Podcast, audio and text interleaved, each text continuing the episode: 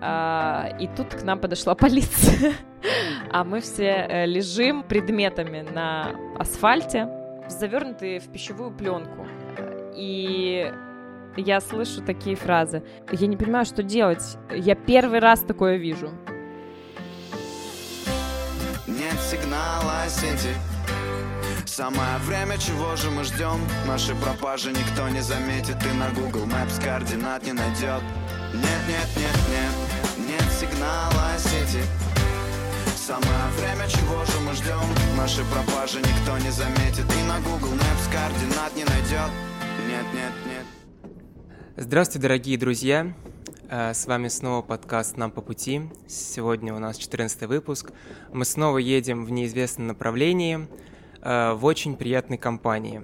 С вами снова моя прекрасная соведущая Анастасия Клинова, э, я Владимир Круглов, и сегодня у нас прекрасный попутчик Татьяна Ромадина, с которой лично я знаком, познакомился в 2015 году. Тогда я был 14-15-летний мальчишка, который был поражен энергетикой э, и эмоциями, э, экспрессией своего, ну, не прям моего вожатого, но вожатого в моем лагере.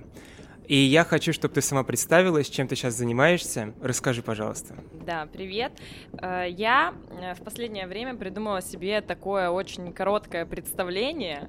Долгое время, мне кажется, было сложно вообще как-то обозначить э, сферу моей деятельности, потому что она разбрасывается на супер какие-то далекие друг от друга точки. А я решила это все собрать в какое-то одно предложение, э, чтобы каждый раз не начинать э, ответ на этот вопрос звуком в общем, теперь я отвечаю так. Фрилансер в сферах искусства, ивента и неформального образования. Как бы сказал мой младший брат, очень интересно, но ничего не понятно. Но вы сказали фрилансер в сфере искусства. И мы с Вовой вчера думали довольно долго, о чем, с чего же нам начать наш разговор, о чем нам поговорить с таким человеком, как вы, и подумали, что как раз к искусству мы и хотели бы обратиться сегодня в начале нашего выпуска. Но тема очень широкая, да, и думали потом, как же сузить, в какую сторону пойти, и решили, что поговорим, наверное, о цене искусства. Э, Вов, развей, пожалуйста, мою мысль, расскажи, о чем мы хотели поговорить.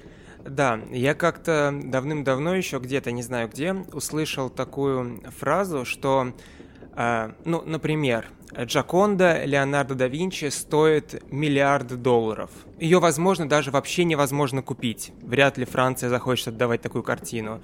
Или мы захотим отдавать черный квадрат Малевича. Ну, то есть они стоят огромные состояния. Но если в комнате комната будет гореть, и в комнате будет висеть Джаконда и находиться маленький котенок, то, скорее всего, 98% людей э, спасет котенка. Ну, просто потому что это, мне, мне кажется, нормальным.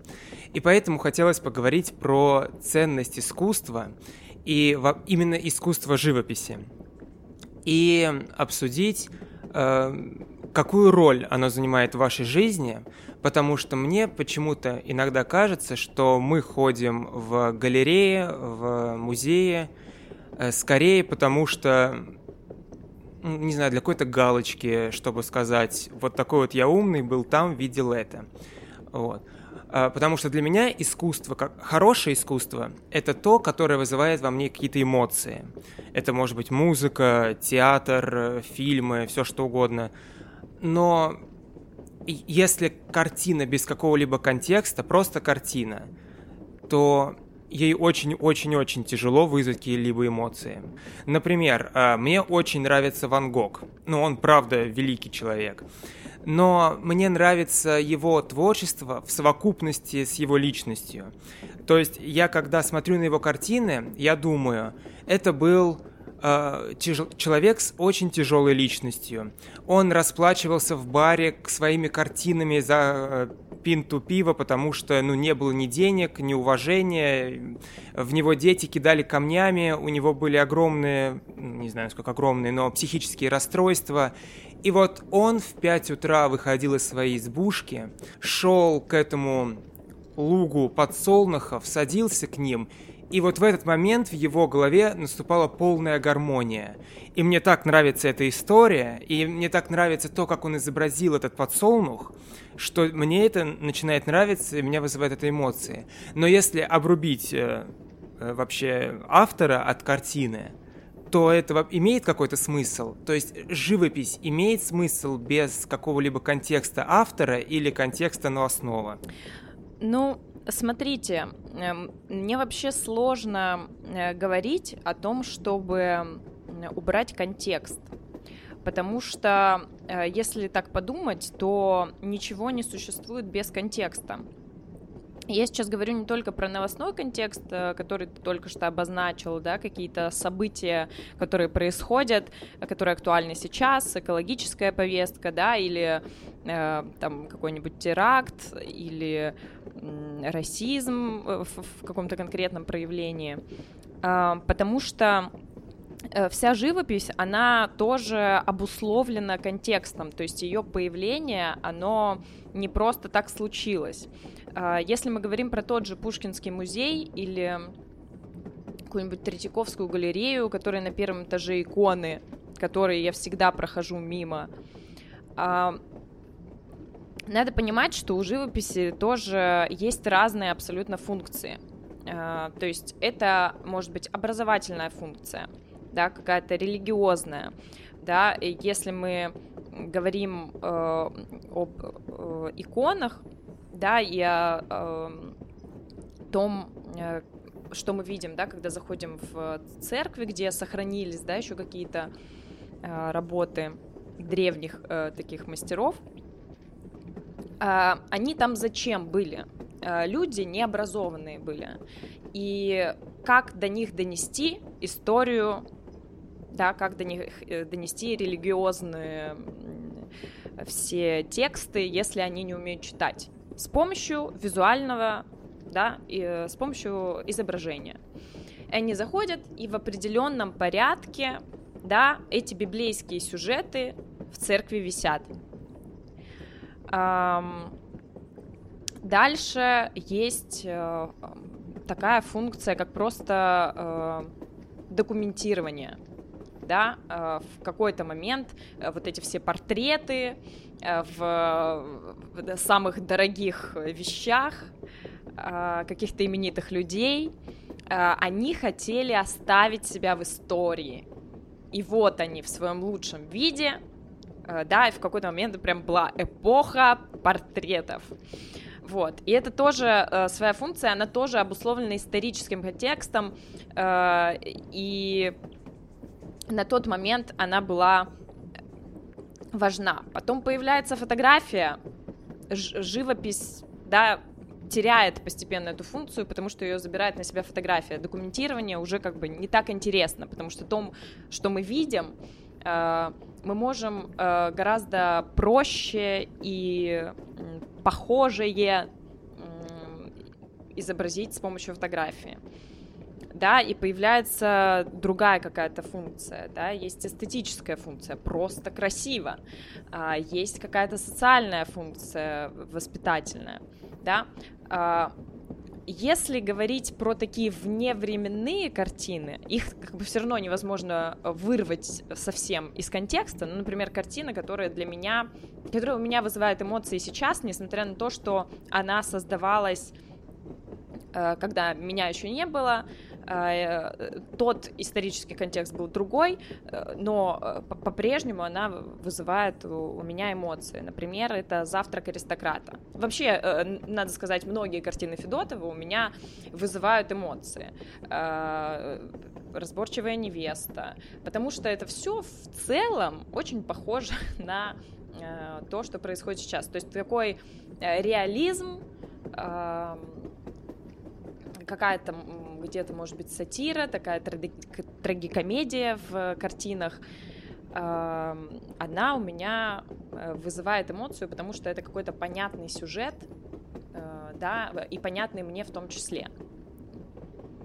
Вот. При этом совершенно не обязательно картине быть как бы вот такой прям сюжетно понятной для того, чтобы она вызвала у меня эмоции. Однажды в Русском музее э, это была картина абстрактная абсолютно, то есть я не смогу сказать, о чем эта картина. Если я не ошибаюсь, она называлась «Весна».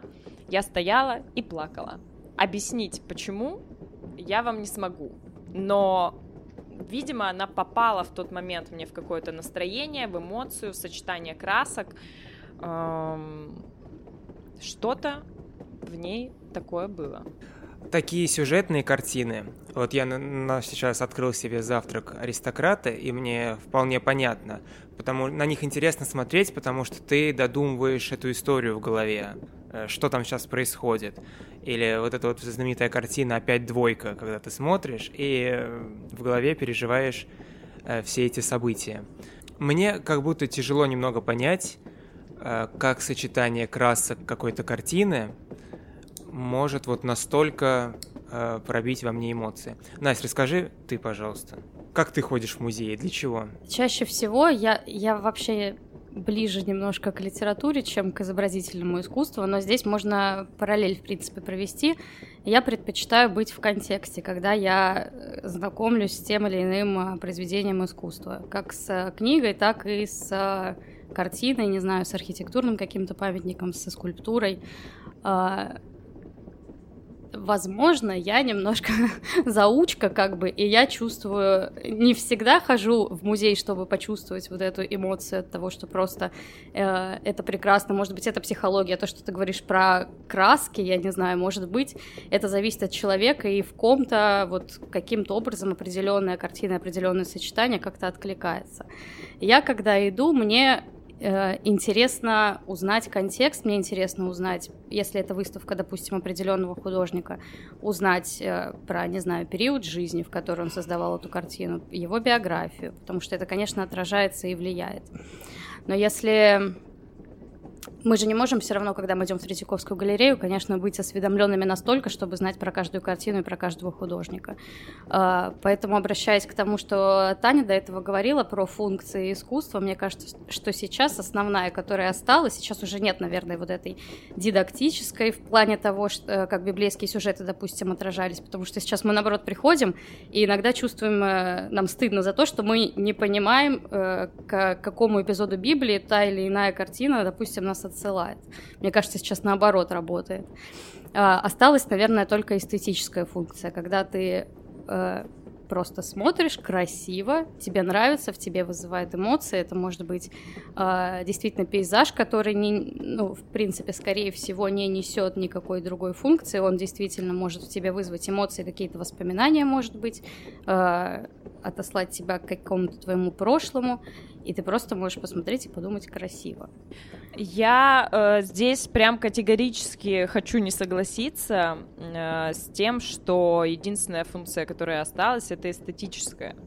Потому что если мы говорим про эстетизм как про направление, они возводили э, как бы красоту э, в цель да, то есть цель вообще искусства — это красота, должно быть красиво, и это является самоцелью. И, на мой взгляд, сейчас искусство эм, идет в абсолютно противоположном направлении. Uh, то есть очень много достается, наоборот, какой-то грязи, такого совершенно неэстетичного, некрасивого нутра, на которые ты смотришь, и, возможно, твоя первая реакция это отвращение. А, то есть, а это противоположность э, эстетики. И поэтому, ну, здесь э, функция эсте эстетическая, ну, я здесь не могу сказать, что, что это функция она. Я сразу могу пояснить, что я имела в виду, потому что вы как начали говорить, я сразу поняла, что я неправильно выразилась, потому что мы э, говорим вот когда говорим слово искусство, я думаю, что мы с вами видим абсолютно... С тобой, прости, я привыкла на с гостями у нас обычно. Мы видим абсолютно разное. А, я очень далека от современного искусства. Я, мне кажется, если мне не изменяет память, никогда не была на выставке современного искусства, тем более на выставках, где представлены какие-то перформансы и так далее. А, моя э, тема — это какие-то классические музеи и так далее. И поэтому, когда я сказала, конечно, сейчас современное искусство, э, оно имеет и не только эстетическую функцию, а совсем наоборот, возможно. Я не очень в этом сильна. Но я говорила о том, что когда мы сейчас идем смотреть на какую-то картину, которая создавалась много э, столетий назад, э, мы не смотрим на нее, чтобы Возможно, она создавалась когда-то как э, дидактическая, чтобы что-то рассказать людям, когда еще там не было каких-то других э, путей, э, чтобы донести информацию и так далее. Но сейчас для нас эти все картины, которые создавались много лет назад, они несут по большей части все равно эстетическую функцию. Вот это то, что я имела в виду. Мне кажется, что, опять же, мы сейчас как бы говорим очень абстрактно, и как будто бы мы э, объединяем э, очень много картин, да, произведений искусства в что-то, во что-то одно. И вот мне кажется, это не совсем правильно, потому что я сейчас, э, да, рассказала, ну, там, что, что есть какие-то периоды, да, которые, для которых характерно что-то. Ну, то есть, да, когда мы идем э, по музею и видим там э, целый этаж икон, ну, я лично, да, я прохожу его мимо, но я понимаю, почему это искусство существует да, ввиду там своего исторического контекста. Также портреты. Вот мне совершенно неинтересно, но у меня работает подруга в музее э, изобразительных искусств имени Пушкина на Кропоткинской. И когда я э, проходила мимо зала с портретами с ней, я поняла, что э, мое отсутствие интереса, оно идет из э, недостатка знания. Потому что когда она мне рассказала, что вот это на этой стене, эти люди собраны не случайно. Они там все друг другу либо родственники, либо это меценат. Э, то есть, а, когда ты начинаешь узнавать историю, Конечно, ты, э, как вот Настя сказала, тебе хочется погрузиться в контекст, да, для тебя это полнота картинки. Но, конечно, мы не можем э, знать все, поэтому э, да, для этого нужно время. Либо ты идешь в какой-то один зал и подробно его изучаешь, либо ты пробегаешься, да, и как-то очень условно знакомишься с тем, что представлено в музее. И, кстати, если говорить тоже про живопись, интересная история в Пушкинском музее, э, возможно, вы про это не знали, я хочу с вами поделиться этим, э, тоже искусство, к которому я никогда не проявляла э, какого-то любопытства искреннего, это искусство Древнего Египта. Ну, вот эти мужики, которые странно нарисованы, да, в анфас нарисовано туловище, в профиль ноги. Ну, как бы для меня это все какое-то одно и то же, ну, я захожу в этот зал, я прекрасно знаю, чего от него как будто ждать. И тут я обнаруживаю, э, что э, на каком-то куске стены изображены люди совершенно обычные, с какими-то дряблыми животиками, э, похожие на людей, а не на титанов.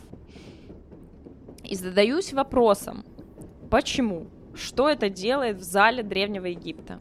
И выясняется, э, опять же, исторический контекст, что э, фараон э, решил, что хватит э, изображать вот так людей. Почему их так изображали? Да, потому что они изображали, как им казалось, э, части тела в лучшем ракурсе. Да, то есть показывали э, лучшее, что есть в человеке, и поэтому изображали таким образом. Он хотел плавно перетечь точнее, не плавно, в общем, в, во времена своего правления перетечь к такому реализму. Но э, фараонам, э, которые после него правили, это не очень все нравилось, и поэтому следующий же после него фараон отменил это все и снова начали рисовать, вот, ну, потому что это некрасиво, когда э, обрюзгшие какие-то ребята на картинах, а хотелось, опять же, чтобы все выглядели величественно. И вот этот факт, он меня очень поразил, что вот такое, такая как бы была яма вот в этом или, не знаю, взлет, наоборот, э, в этом э, искусстве Древнего Египта, и я, не зная исторический контекст, конечно, не заинтересуюсь. Но когда я узнаю даже вот такую маленькую деталь, уже становится намного более интересно наблюдать за тем, что там вообще происходит. Да, я совершенно согласен. Да, Вов, поэтому я вспомнила, я вспомнила, извини, пожалуйста, вопрос, с которого все началось, как я хожу в музей. Я хожу с аудиогидом практически всегда.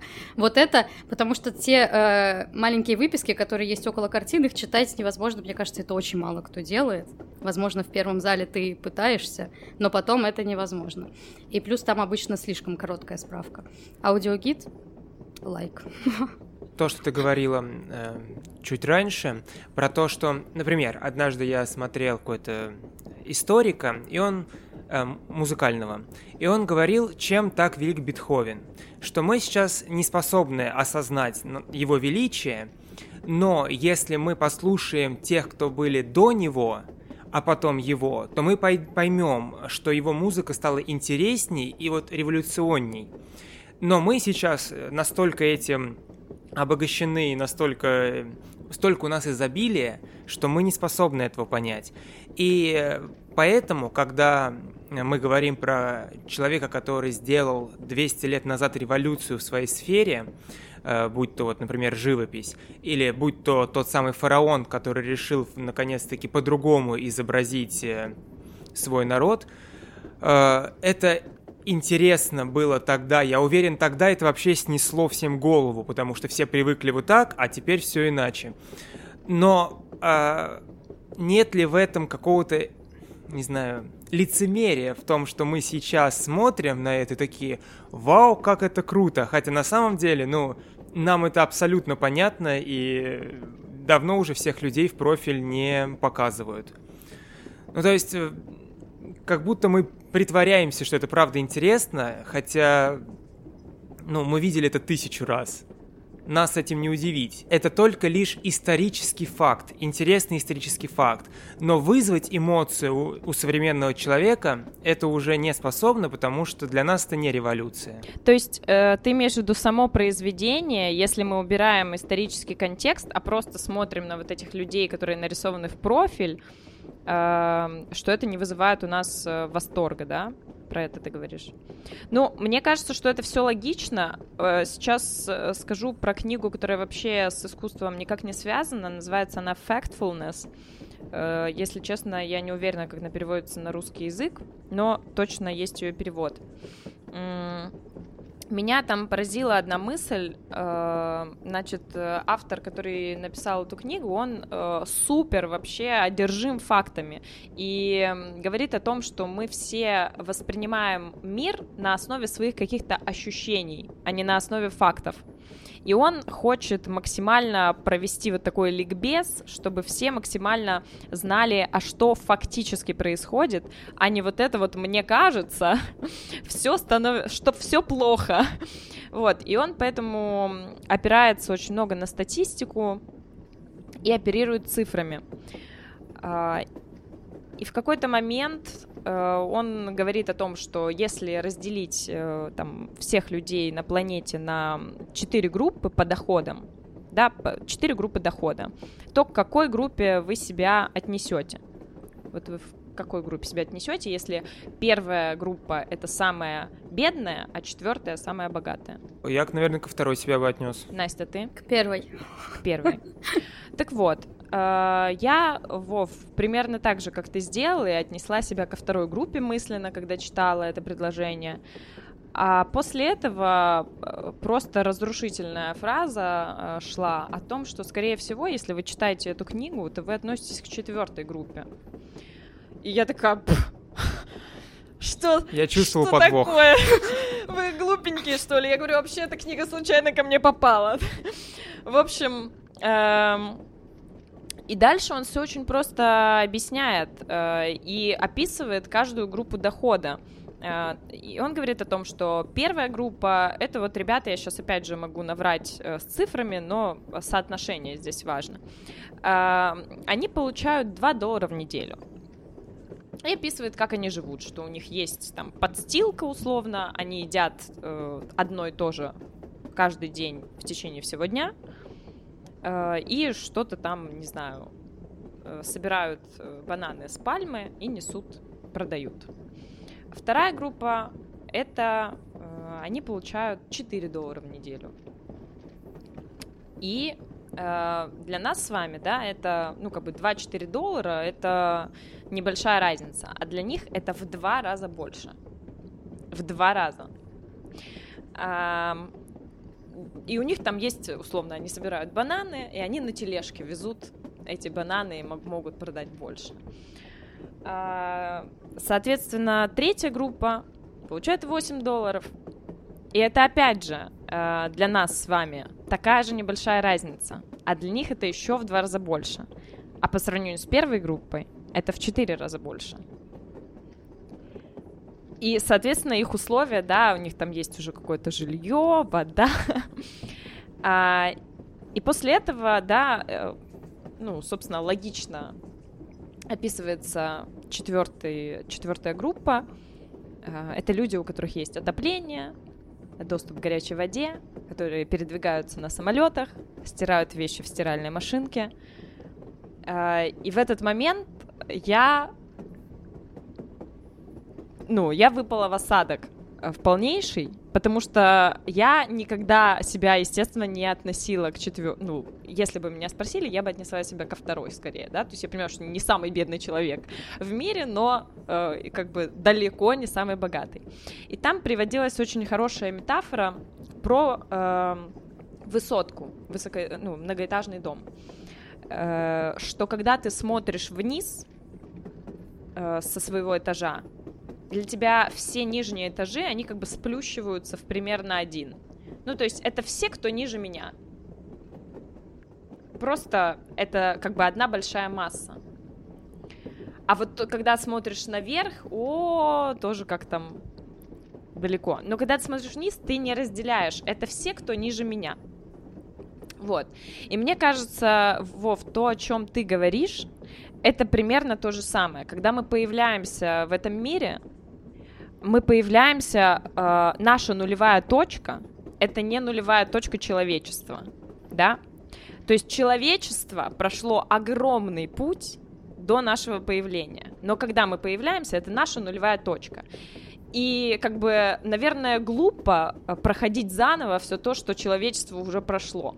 Я вот каждый раз задумываюсь э, о каких-то вещах, как, например, сделан стол из этого материала. Это ж столько открытий совершилось, прежде чем этот стол вообще смог э, хотя бы теоретически появиться. Но я понимаю, что если я буду задаваться этим вопросом каждый э, раз по поводу каждого предмета, я сойду с ума просто. И мне не хватит жизни для того, чтобы это все разгадать. То есть я прихожу в этот мир, и у меня есть уже какие-то данные.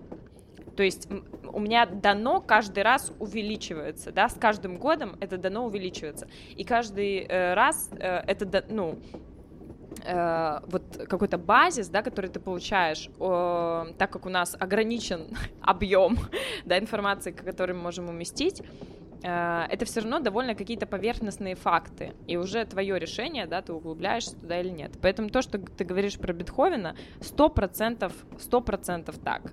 Ну, то есть, э, конечно, э, нам сложно сейчас, потому что мы в другом историческом контексте. Для нас все те, кто был до, это вот они все примерно одно и то же. Хотя, конечно, там была своя периодизация, и были свои этапы развития, и, конечно, друг от друга они сильно отличаются. Но для нас это все, вот как Настя сказала, я хожу в классический музей. Что такое классический музей? Что она называет классикой? Я понятия не имею. Но, скорее всего, все то, что было в, э, как бы с начала времен до там, 20 века. Вот. Ну, конечно, все то, что уже проверено временем, и все то, что уже признано классикой. А, я хочу на секундочку прям отвлечься на то, что ты рассказала. Э, я сейчас наткнулся на YouTube-канал, который называется «То ли хочу домой, то ли пора домой». Э, там мужчина, Леня, э, ездит в те места, в которые мы, скорее всего, не поедем. Это будь то Африка, будь то Индия, вот именно гетто Индии, или э, Сирия, Афганистан, то есть вот такие места.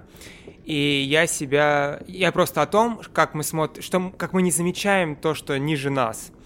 И когда ты смотришь на это гетто в Индии, то я поймал себя на ужасные мысли, что я не хочу это исправить. Ну, не то, чтобы я не хочу, а в смысле не хочу приложить какие-то свои усилия, чтобы это исправить. А единственная мысль, которая крутится у меня в голове, отдыхать я туда точно не поеду, не хочу в Индию. Вот, это я просто, да, хотел поделиться. Так вот, э, к чему вообще весь этот разговор? К тому, что когда я иду потреблять какое-то искусство в кинотеатр, в театр, э, на концерт, то я иду все-таки за этими эмоциями. А когда мы идем в музей, то мы идем за некоторым историческим, ну, ликбезом. Ну, то есть мы хотим знать больше, а не идем туда за эмоцией. Вот к чему я просто хотел прийти. Вов, я, я здесь э, э, поняла, что самое время поделиться э, краткой выжимкой из э, книги «Искусство смотреть». Э, значит, книга написана о том, как воспринимать современное искусство.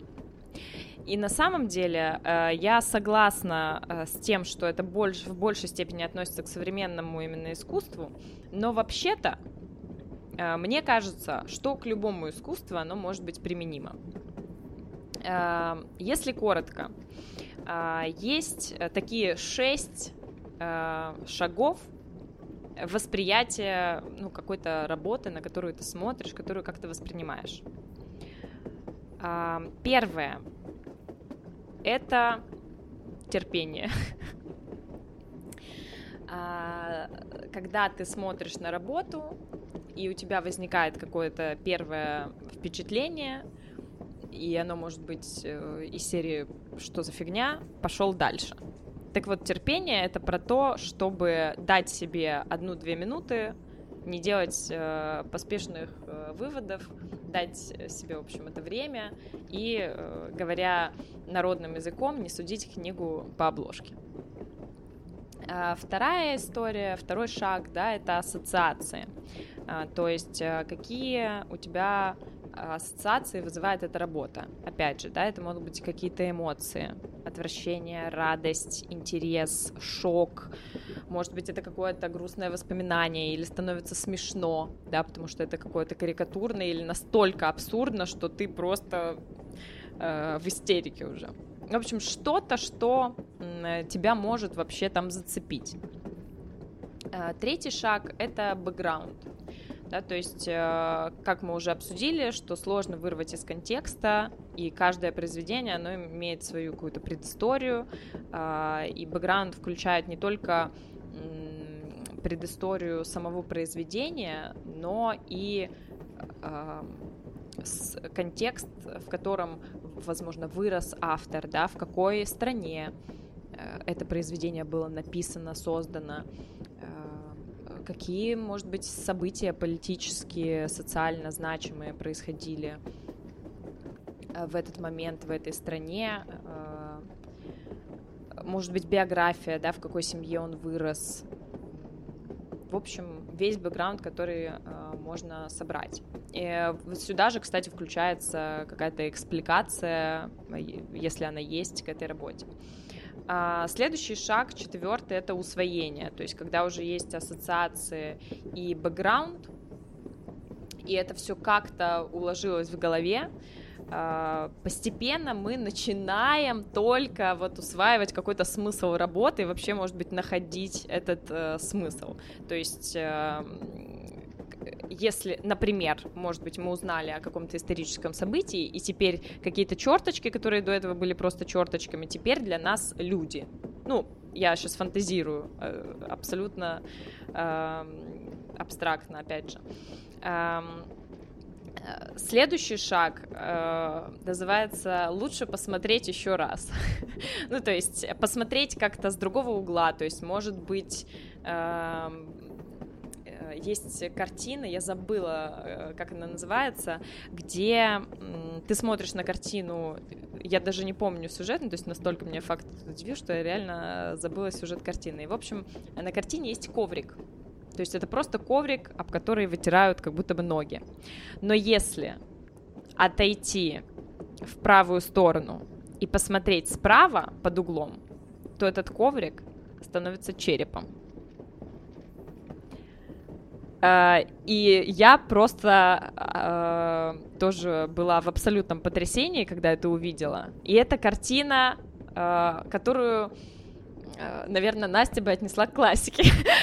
ну, в плане того, что это не то современное искусство, которое может э, вызывать какие-то ну, непонятные чувства, непонятно, что нарисовано. Там вполне все понятно, да, то есть э, картина нарисована, очень понятные объекты, люди, но вот такая фишка, да, от художника э, случилась. И, конечно, это добавляет 100% какой-то дополнительный подтекст э, дополнительный смысл этой работе. Вот. И вот этот шаг лучше посмотреть еще раз, это посмотреть с другой стороны, э, изнутри, обойти, э, посмотреть глазами художника на это, посмотреть глазами другого зрителя. В общем, здесь главное не перемудрить. вот. И уже потом, да, какой-то анализ такой завершающий шаг, на котором можно сформулировать уже какое-то объемное не плоское мнение, э, вывод про это произведение искусства. Вот. Кстати, все эти шаги собираются в одно слово «табула». И концепция вообще этой книги про табула раса, что как бы ты смотришь каждый раз на произведение с чистого листа. Вот. Э, можете не читать книгу, я в целом вам все рассказала. Спасибо большое. Э, давайте подведем какой-нибудь итог. Я попытаюсь это сделать.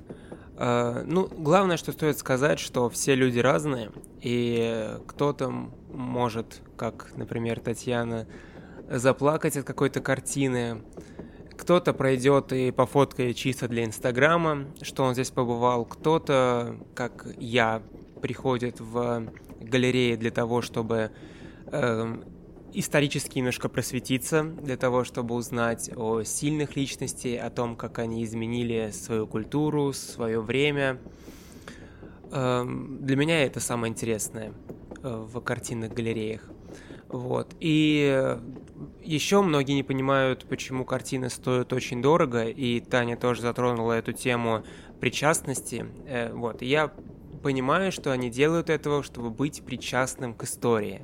Ну, то есть Джаконда самая дорогая в мире картина, отчасти потому, что ее нарисовал э, Леонардо да Винчи, а он очень э, популярный деятель, а отчасти потому, что э, вокруг нее много различных тайн, э, что в Джаконде есть какие-то невероятные, не знаю, карты сокровищ.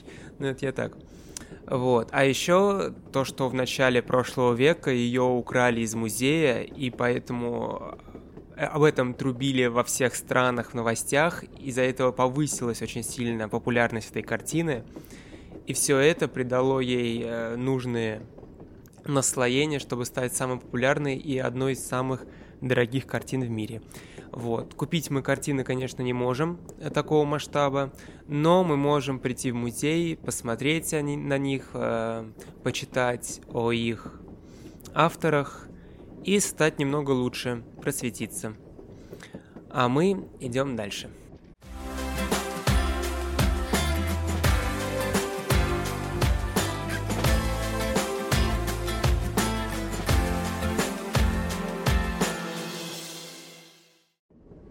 Во-первых, мы с Настей очень далеки от именно перформанса. То есть я ни разу в жизни не видел перформанс э, вживую. Может, видел что-то, ну, такое мелкое, но вот прям купить билет и прийти на какой-то перформанс никогда не получалось. Пожалуйста, во-первых, расскажи, что это такое, а во-вторых, где, например, в Москве можно к этому приобщиться? Вов, это очень хороший вопрос. Что такое перформанс? А, потому что мне кажется, что опять же, все люди будут отвечать на этот э, вопрос э, по-разному. перформанс же, да, это переводится с английского как просто представление, да, какое-то выступление. То есть, по сути, если мы говорим про перформанс в широком смысле, э, то это может быть чтение стихов, театр, э, манифест кто-то пришел, зачитывает. Это может быть все, что угодно. Любое выступление на публике — это перформанс. Это если мы говорим в широком смысле. Но я так понимаю, что мы сейчас не о нем говорим. да, то есть э, мы такой, как бы такую широту брать не будем. А, есть э, перформанс в классическом его понимании. Скажем, то, как его представляет э, Марина Абрамович, бабушка перформанса современного, ну, опять же, я оговариваюсь, если говорить про классический перформанс. А, его, ну, термин этот э, был в 70-х годах очень э, долго его там мусолили во всех статьях возможных, и окончательно он вошел скажем, в употребление в том виде, в котором он э, есть сейчас, э, когда э, Роузли Голдберг написала книгу, собственно, первую книгу про перформанс. Сейчас в русском переводе она звучит как «Искусство перформанса от футуризма до наших дней», по-моему, как-то так. Но Э, споры не закончились на этом. Да, потому что есть очень много каких-то форматов, которые для человека, который в терминологии не разбирается и не пытается разобраться, это все перформанс. Это что-то ну вот скажите мне вы, да, что такое перформанс? Как вот вы, как вы его можете для себя определить? Э, ну, там не перформанс это, ну вот просто как-то интуитивно. Для меня перформанс — это заявление. Э, но заявление не ртом, а заявление другими какими-то способами.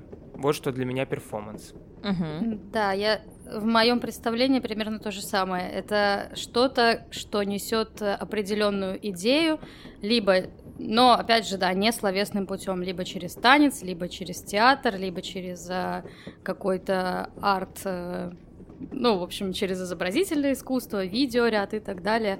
В любом случае, главное вот слово, которое у меня в голове вертится, это что идея есть какая-то и что которую хочется, о чем хочется заявить, что хочется донести. То есть, э, если я написала книгу, в которой есть какая-то конкретная идея, это перформанс.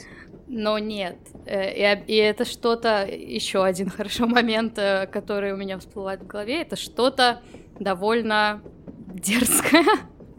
это что-то довольно а, провокационное, я не знаю.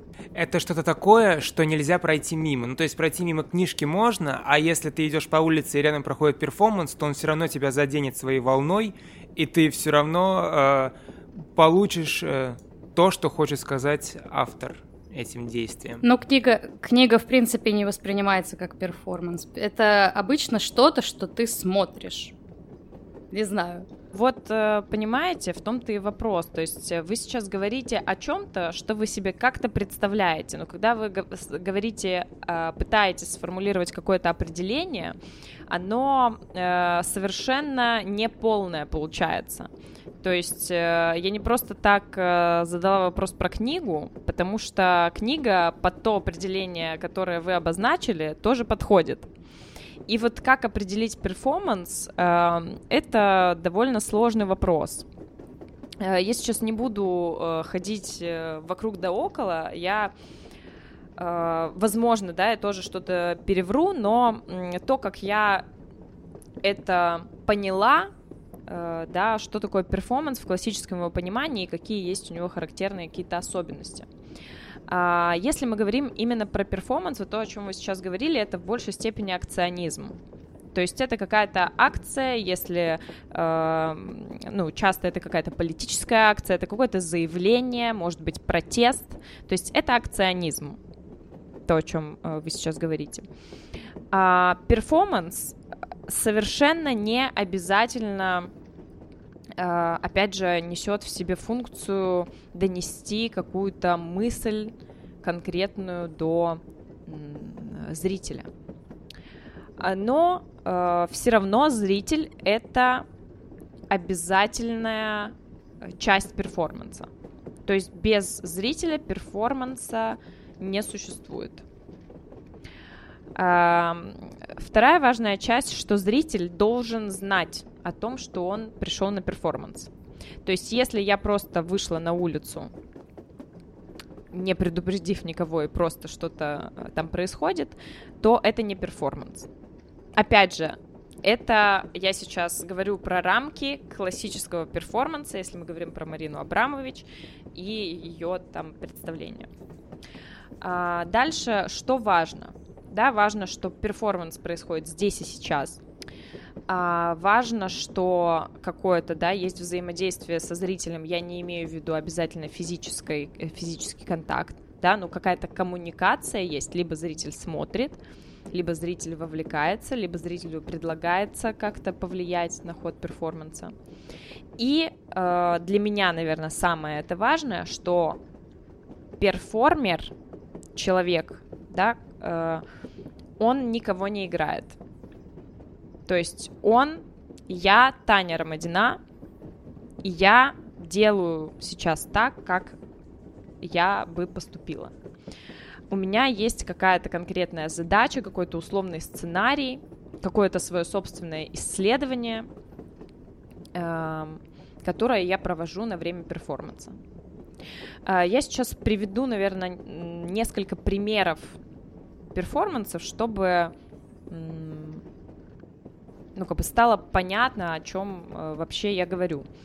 А, опять же, мы говорим, я думаю, сейчас э, о таких крупных, больших, ярких, поэтому Марина Абрамович самый, мне кажется, популярный, э, где она стояла в музее, было разложено несколько предметов, и зрителям было предложено с ней как-то повзаимодействовать. То есть они могли использовать эти предметы абсолютно как им хотелось. Э, в том числе там был пистолет, например. И в какой-то момент э, пистолет взяли, и там, э, если я не ошибаюсь, охранник остановил, при том, что сама Абрамович не закладывала, да, такую идею, что кто-то может остановить. То есть, э, наверное, никто не думал о том, как далеко этот перформанс зайдет. Вот. И интересная история, что как только она вышла из своего состояния, естественно, да, она не просто там, вот как я сейчас стояла, такая, эй, подходите, да, то есть она была в каком-то своем состоянии, в этом присутствии, и, э, да, в какой-то момент стирается вот эта рамка, и кажется, что это уже не человек, то есть это какой-то просто объект, как стул, да, и эм, как только она сняла вот это состояние, то есть время перформанса закончилось, и люди увидели, что она человек, да, то есть она вернулась в реальность, они э, выбежали из, ну, побежали от нее, потому что непонятно было, какая была реакция.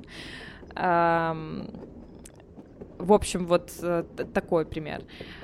А, это такое исследование реакции публики. Но не всегда, опять же, у перформанса такая цель. У перформанса может быть э, цель а, исследовать возможности своего тела. Да, насколько долго я могу там в каких-то определенных условиях пребывать.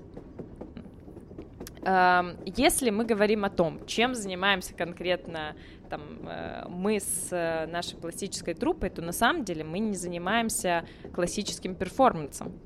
А, наверное, ближе всего то, что мы делаем, к физическому театру. А, и это, э, опять же, я недавно разговаривала с одним танцором, И он говорит, ну, это перформанс.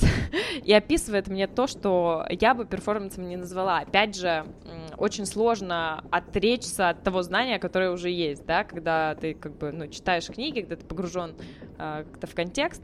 Э, поэтому я всегда задаю вопрос, что мы понимаем под перформансом сейчас, когда мы обсуждаем. То есть я не против э, говорить про другой перформанс ну, как бы, просто важно договориться, о чем мы общаемся, когда мы сейчас называем э, что-то перформансом. Мы, наверное, в таком э, работаем в формате хэппининга часто.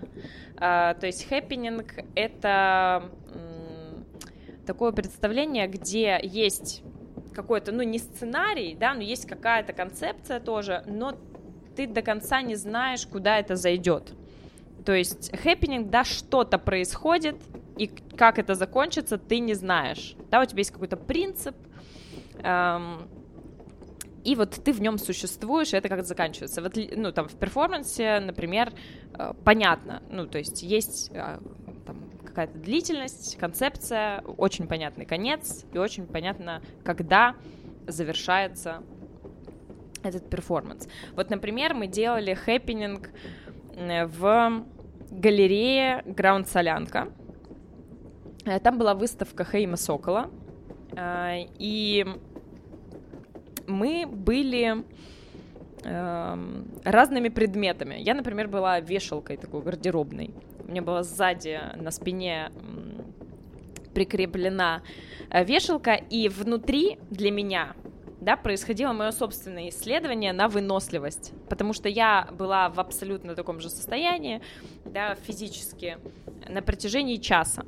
Ну, меня мог, перетаскивать наш условный хозяин квартиры, да, из комнаты в комнату, как-то перемещать, но сама я э, была вешалкой в этот момент и, э, ну, исследовала, как вообще, что у меня происходило, в какой момент у меня начали затекать руки, э, начала давить на меня какая-то веревка, и, в общем, в какой-то момент, когда меня неровно поставили, я упала, потому что, э, как Таня Ромадина, я могла подвинуть ногу, но как вешалка я не могла подвинуть ногу, и поэтому я упала. Подскажи, пожалуйста, именно вот в этом представлении это был вызов э, просто для самих себя, или вы хотели, чтобы зритель тоже что-то в этом увидел?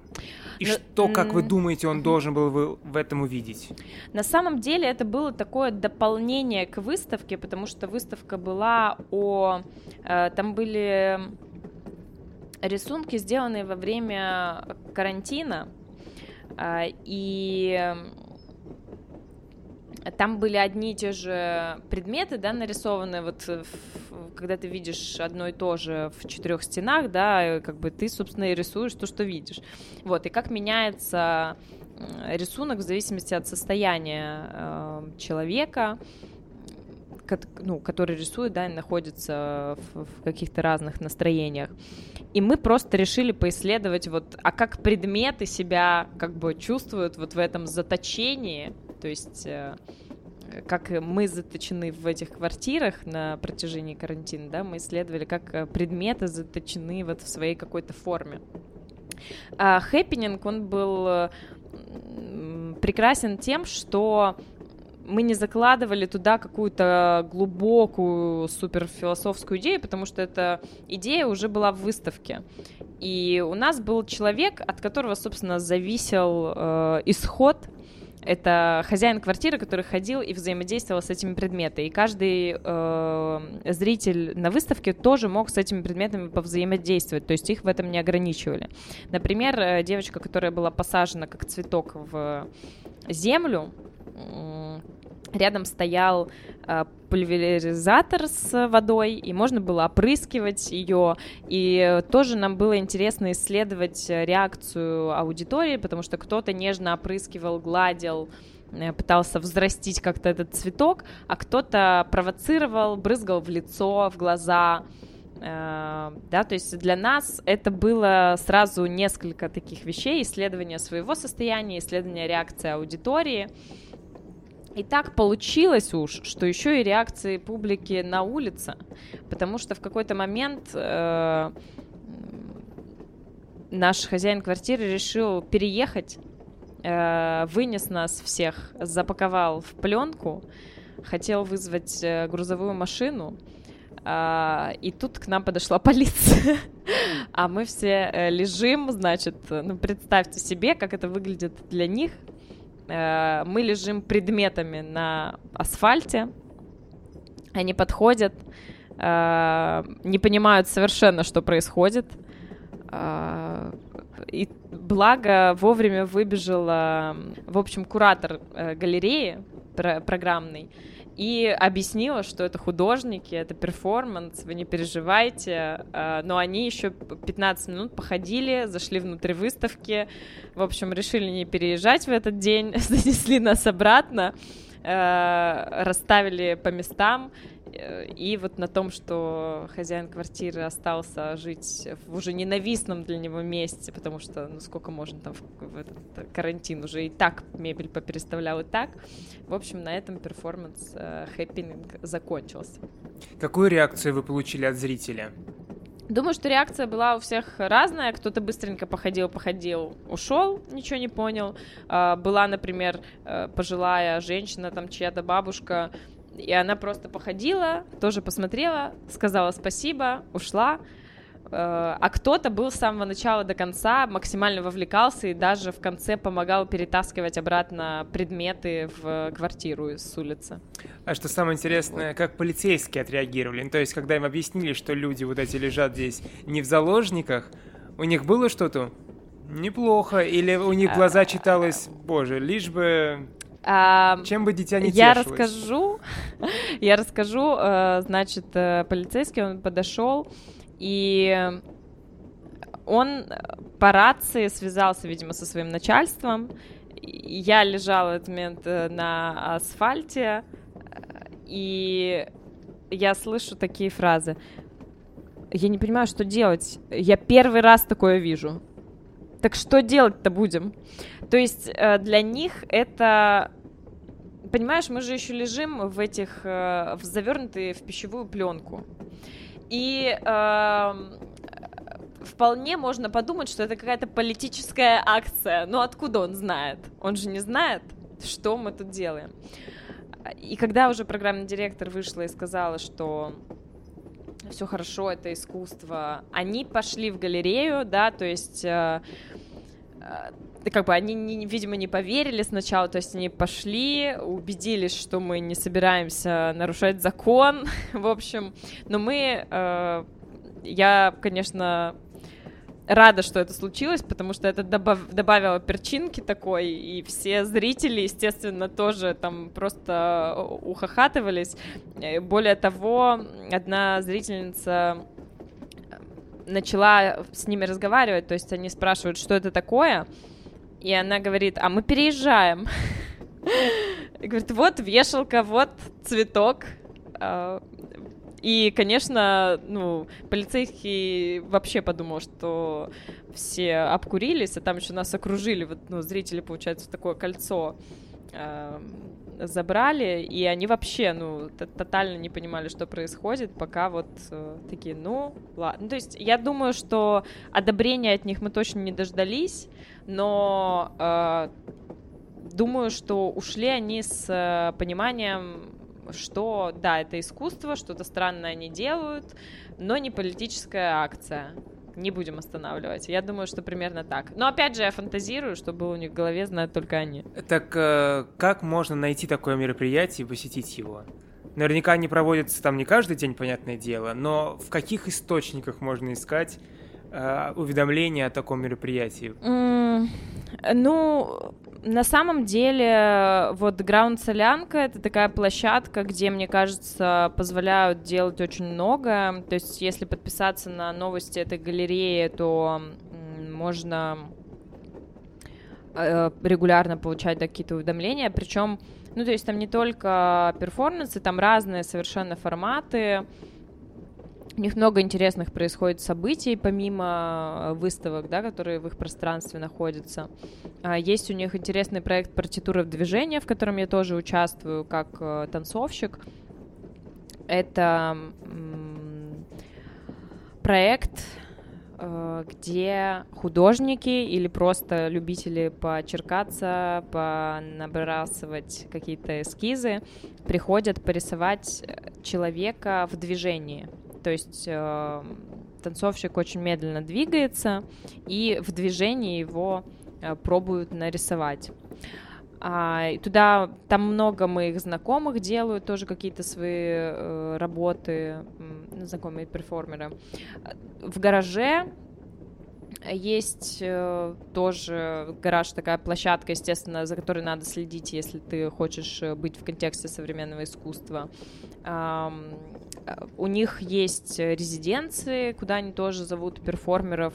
Они прямо там в рамках, ну, такой лаборатории, да, за какой-то срок э, придумывают какой-то проект, и потом его реализовывают на площадке гаража, собственно. Сейчас еще открылось прекрасное пространство ГЭС-2, на Кропоткинской, которая курируется фондом VAC. А, обожаю этот фонд, они поддерживают современное искусство просто как могут. Вот у нас, кстати, будет 6 а, марта, если я не ошибаюсь, э, такое э, танцпроцессия, это, по-моему, сейчас так анонсировано, э, из, по-моему, 50 человек, вот, но это еще не скоро.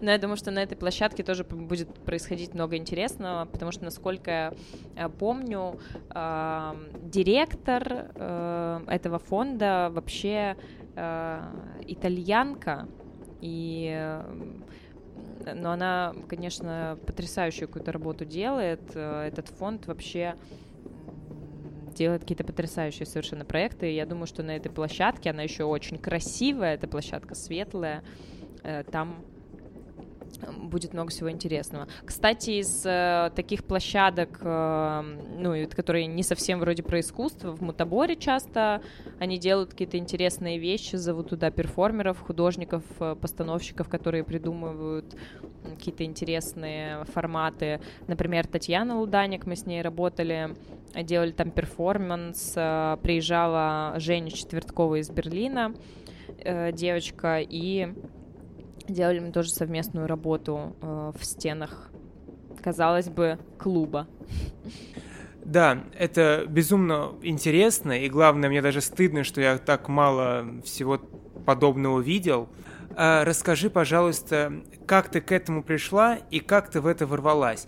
Потому что мы с Настей очень прописанные люди э, с кажется скучной жизнью. То есть, мне кажется, я еще в девятом классе прописал всю свою жизнь. Университет, там, магистратура, работа, не знаю, вплоть, наверное, до пенсии.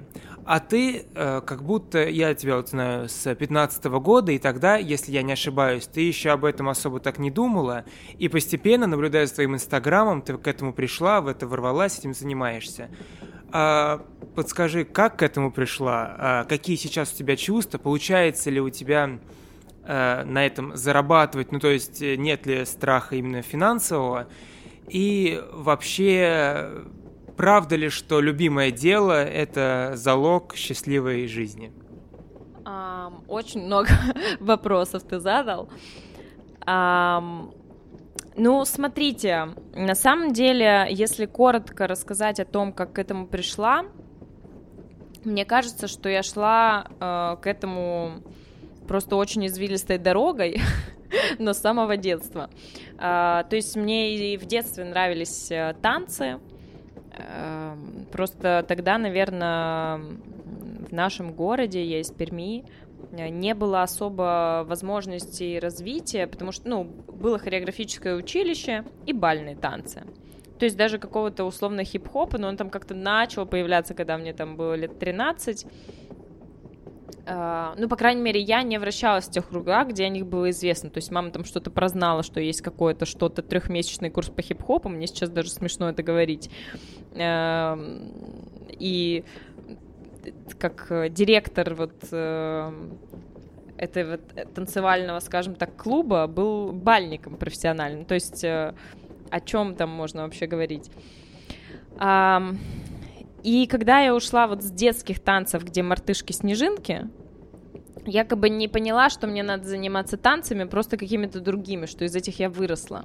Родители довольно, как, в принципе, я думаю, многие родители со смехом отнеслись к идее нашего хореографа, что надо меня отдать в хореографическое училище. Я, как э, человек, для которого родители это авторитеты, подумала, действительно, наверное, фигня какая-то э, и ну, не занималась, соответственно, профессиональными танцами.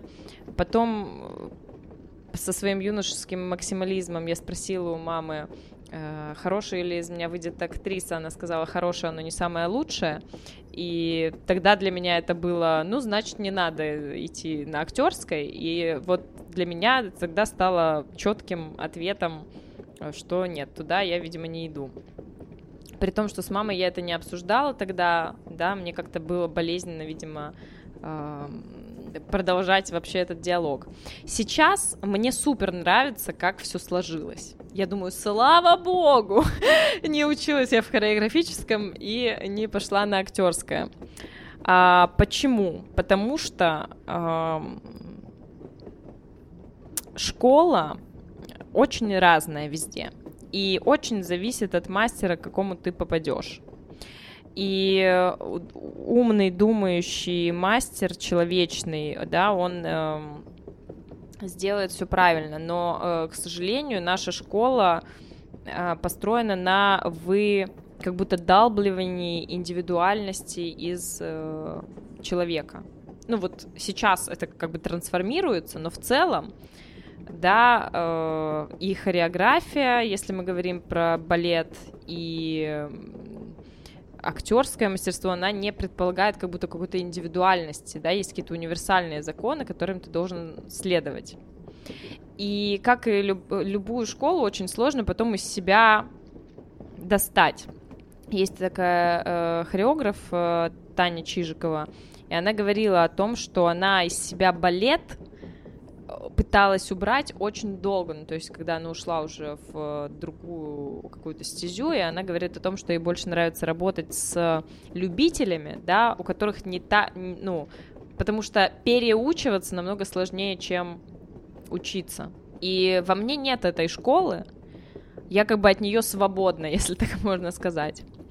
Э, где-то, в общем, долгие какие-то эти у меня были скитания, э, переживания, но э, я очень долго ходила, такая зайду на мастер-класс танцевальный, думаю, да как, зачем ходить, если я уже все равно не буду профессиональным танцором, думала я, все уже 13-летние ребята танцуют лучше, чем я в 21. Ну, то есть у меня вот какое-то почему-то было такое ощущение, что если уже я не стану в этом профессионалом, зачем этим заниматься? А в 24 года, это, на мой взгляд, довольно поздно, я поняла, что ну, я просто не могу без движения, мое тело очень быстро вянет, умирает, и вообще, ну, мне плохо без движения. И пошла на танцы и решила, что все, хватит дурью маяться, надо просто танцевать и веселиться от этого. Вот, я очень как-то долго искала, ну, ты знаешь, из серии свой стиль, не нашла. ну, в общем, я как-то очень поздно попробовала контемпорари, и оказалось, что это... Я почему-то сначала, ну, как-то хип-хоп, такая думаю, наверное, ну, я такая быстрая, резкая, и вот что-то мне это подойдет, и в результате контемпорари это оказалось то, что э, мне было ближе всего, потому что в основе контемпорари естественное движение, да, там, то есть какой-то безопасный уход в пол, максимально какие-то животные, да, может быть, инстинктивные вещи. И я начала ездить на интенсивы, и там зарубежные педагоги, они давали мастер-классы на стыке а, танца и театра. То есть я четко там замечала вот эту нотку актерской какой-то школы и подумала, что вот он стык, который мне нравится. То есть мне нравится уже не совсем как будто танцы. И вот я долго такая, что это такое, что такое, что такое? Вот. И поняла, что, видимо, физический театр, пластические спектакли — это вот то, э, куда мне интересно идти. И тут э, появилась в Google School пластическая лаборатория. Я очень осторожно туда пошла. Я ходила на пробные уроки, присматривалась к мастерам, мне никто не нравился. Э, и вот потрясающий совершенно тандем Никиты Петрова, Гоши Кудренко эм, вообще, это был полный восторг. Мне еще очень повезло с с, с нашей группой, с нашей лабораторией. Обычно там лаборатория 25-30 человек. Я не знаю, почему так вышло, но нас было изначально 14, и к концу осталось 9. И у нас просто какая-то семейная была вообще атмосфера, но очень камерная. И поэтому мы все были на виду, мы все с друг другом заобщались, и мы не смогли расстаться и э, сформировали свою пластическую труппу Рома F. Для вас всех это был вид деятельности? А, нет. Мы вообще... Было классно что? Что мы все пришли с каким-то бэкграундом. Все с разным, но все с бэкграундом. Кто-то пришел с театральным бэкграундом, кто-то с э, йога, допустим, у кого-то танцы. У меня фарш какой-то из разного всего. И поэтому мы все как-то, знаешь, серьезно как будто относились к тому, что мы делаем, да, то есть мы присутствовали на занятиях, очень концентрировались, и у нас, э, ну, мне кажется, была потрясающая выпускная работа, пластический спектакль, настолько э, он зашел там зрителям, что моя подруга лучшая, которая вообще не занималась э, никогда телеской, ну, в плане занималась спортом, но никогда не занималась танцами, она решила после этого показа пойти в лабораторию к ребятам. Походила месяц, взяла что и надо и ушла. Ну, в общем, не, не доходила, то есть... Э, и потом, понимаешь, это, это же все постепенно подтягивается. То есть, когда я погрузилась в эту среду, ну, какие-то знакомства, там позвали, тут позвали, то есть это просто какой-то наращивается темп. И вот совсем недавно, буквально в октябре, я вообще отбросила другие сферы, потому что я поняла, что ну, очень сложно становится совмещать, потому что вот в апреле э, была ситуация, когда у меня проект мой в образовательной сфере, да, и параллельно у меня по 4 часа в день репетиции. И я такая, господи, почему же я так устаю? Я же занимаюсь тем, что мне нравится. И, в общем, я пришла к тому, что когда ты занимаешься тем, что тебе нравится, действительно, то отдыхать нужно больше, а не меньше. Потому что ты выкладываешься на все 185%, и, конечно, нужно восстанавливать этот ресурс, да, чтобы твое как бы любимое дело тебя не погубило. Вот. И когда я пришла к этому осознанию, я поняла, что нужно, ну, правда, как-то больше отдыхать. И когда я отказалась по большей степени, да, от каких-то ответственных ролей в других проектах, да, в других сферах, э, во-первых, стали появляться сразу в этой сфере больше проектов, и у меня больше простора, пространства для творчества, и появилось время для каких-то собственных проектов, идей, да, и, может быть, ты видел, э, я позвала в качестве эксперимента двигаться э, в паре со мной, э, ну, желающих просто людей, поисследовать, да, свое собственное движение в теле, да, не через какие-то, не через хореографию, а, ну вот, как-то через свое собственное ощущение, да, я просто в этом помогаю, да, такой как бы модератор, такой путеводитель, проводник, вот. И это тоже вообще потрясающе, интересно. Приходят ко мне девчонки, э, и не только девчонки. Я, кстати, этому была почему-то удивлена, не ожидала э, появления парней, потому что, ну, оказалось, это всем интересно, да, такое исследование э, тела. Вот. Ну, как-то так знаешь, такой вот какой-то получился извилистый путь, э, который привел меня к тому, чем я сейчас занимаюсь. Настя, ты же занималась бальными, да? Сколько лет ты занималась бальными танцами? Да, я, я занималась бальными 6 лет. У меня тоже самое... У меня тоже такая... Я каждый год, мне кажется. Ну, не каждый день, конечно, не каждую секунду, но я очень часто вспоминаю о том, что я танцевала и что я хочу танцевать снова. И тоже чувствую, что у меня иногда этого просит тело. Особенно вот сейчас последние несколько лет из-за ситуации вообще в мире очень сидящий образ жизни начался. Все дома, постоянно все за компьютером. И мне тоже такое ощущение, что я просто размякла уже целиком и полностью, и мне нужно двигаться. И я тоже очень бы хотела снова танцевать, но я вообще не знаю, куда мне податься. Поэтому это постоянно откладывается, откладывается, откладывается. Приходи ко мне подвигаться. Да, но я сейчас не в Москве. ну да. У меня был э, период, когда я возобновляла в университете. Снова бальные это были. Но также это быстро все заглохло, потому что ну, никуда это не шло. Мне надо, чтобы это хоть куда-то меня вело, чтобы какая-то цель была. Не просто ходить. Для меня танцы это что-то не мое, мне кажется. Ну, то есть я обожаю там что-нибудь потанцевать дома, но мне кажется, что мне немного стыдно танцевать э, перед публикой. То есть у нас в школе были э, балы, где мы танцевали классические танцы. Э, ну, вальс, все это понятно, это без проблем. А, например, спектакль, на который ты недавно меня позвал, на который я сходил, и отчасти я смотрел на вас, на вашу хореографию, понимал, что мои какие-то, не знаю, стереотипы, установки не позволили бы мне делать то же самое, с одной стороны, потому что я деревянный, а с другой стороны, потому что во мне бы вот не могу перед публикой настолько хореографически раскрываться. Все, напоследок, э, последний вопрос у меня такой. Каково чувствуется себя во фрилансе? Э, то есть я головой понимаю, что мне кажется, это самое интересное, когда ты сегодня можешь позаниматься одним, завтра другим, и это интересно, потому что заниматься одним и тем же каждый день, я думаю, что в конце концов всегда это превращается в какую-то рутину. Но с другой стороны, э, ты можешь быть сегодня как-то востребована, а через месяц нет. Думаешь ли ты об этом или просто как-то отпустила вот эту возможную проблему когда-то, которая может нависнуть, и живешь сейчас и наслаждаешься?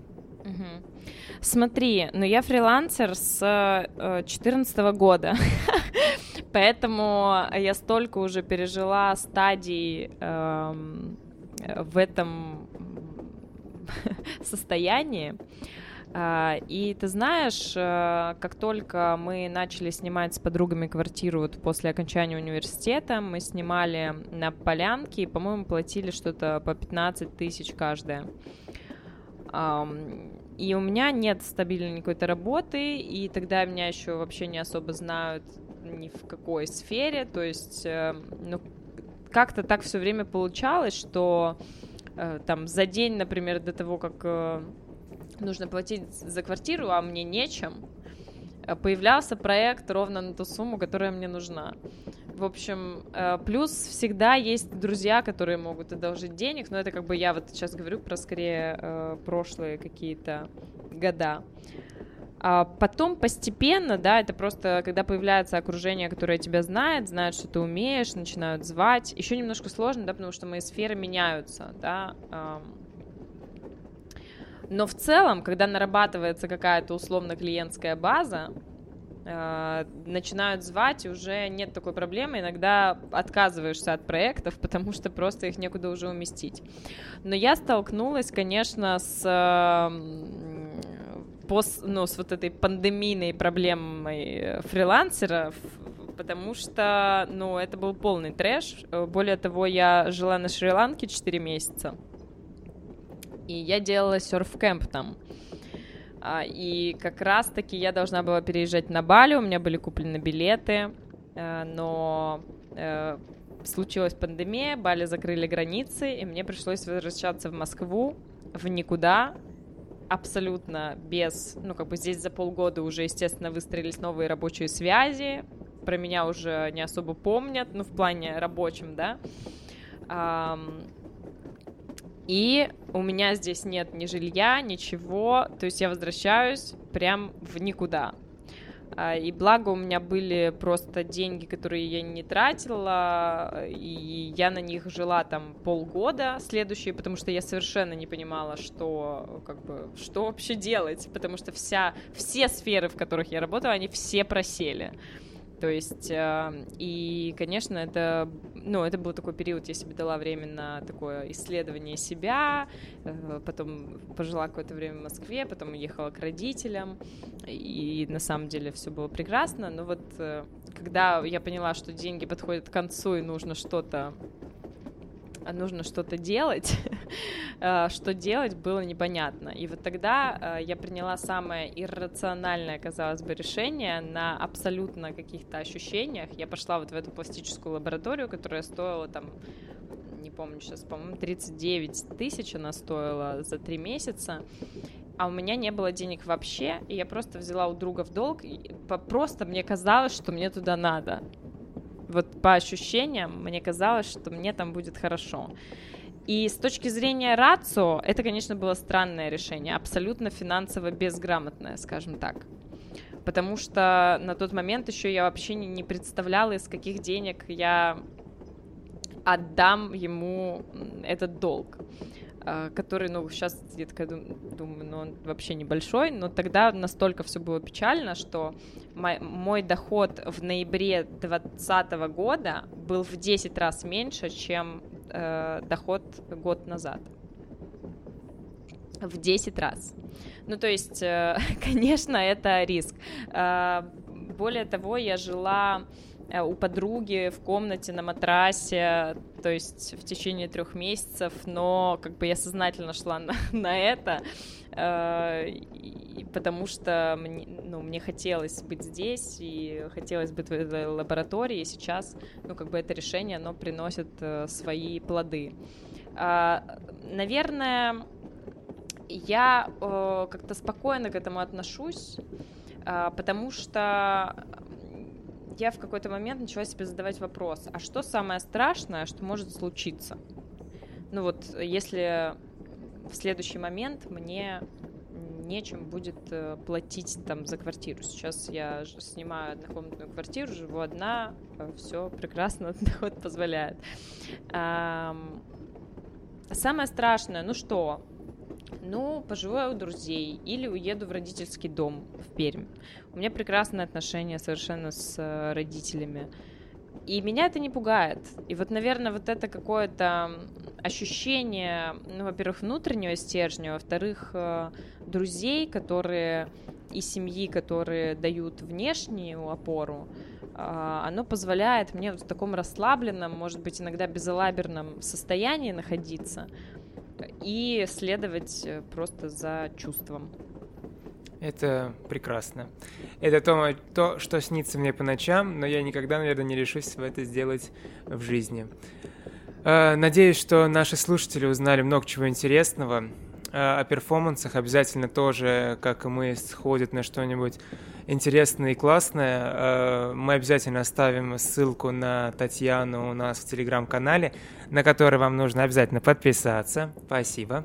Вот. Подписывайтесь на нас везде на Яндексе, Apple, там, где вы нас слушаете. Э, разговаривайте с нами в, в комментариях. А, Татьяне большое спасибо, что потратила свое драгоценное время, пообщалась с нами. Нам было очень интересно. Вот, поэтому спасибо большое. Всем пока. Всем пока. Спасибо, пока.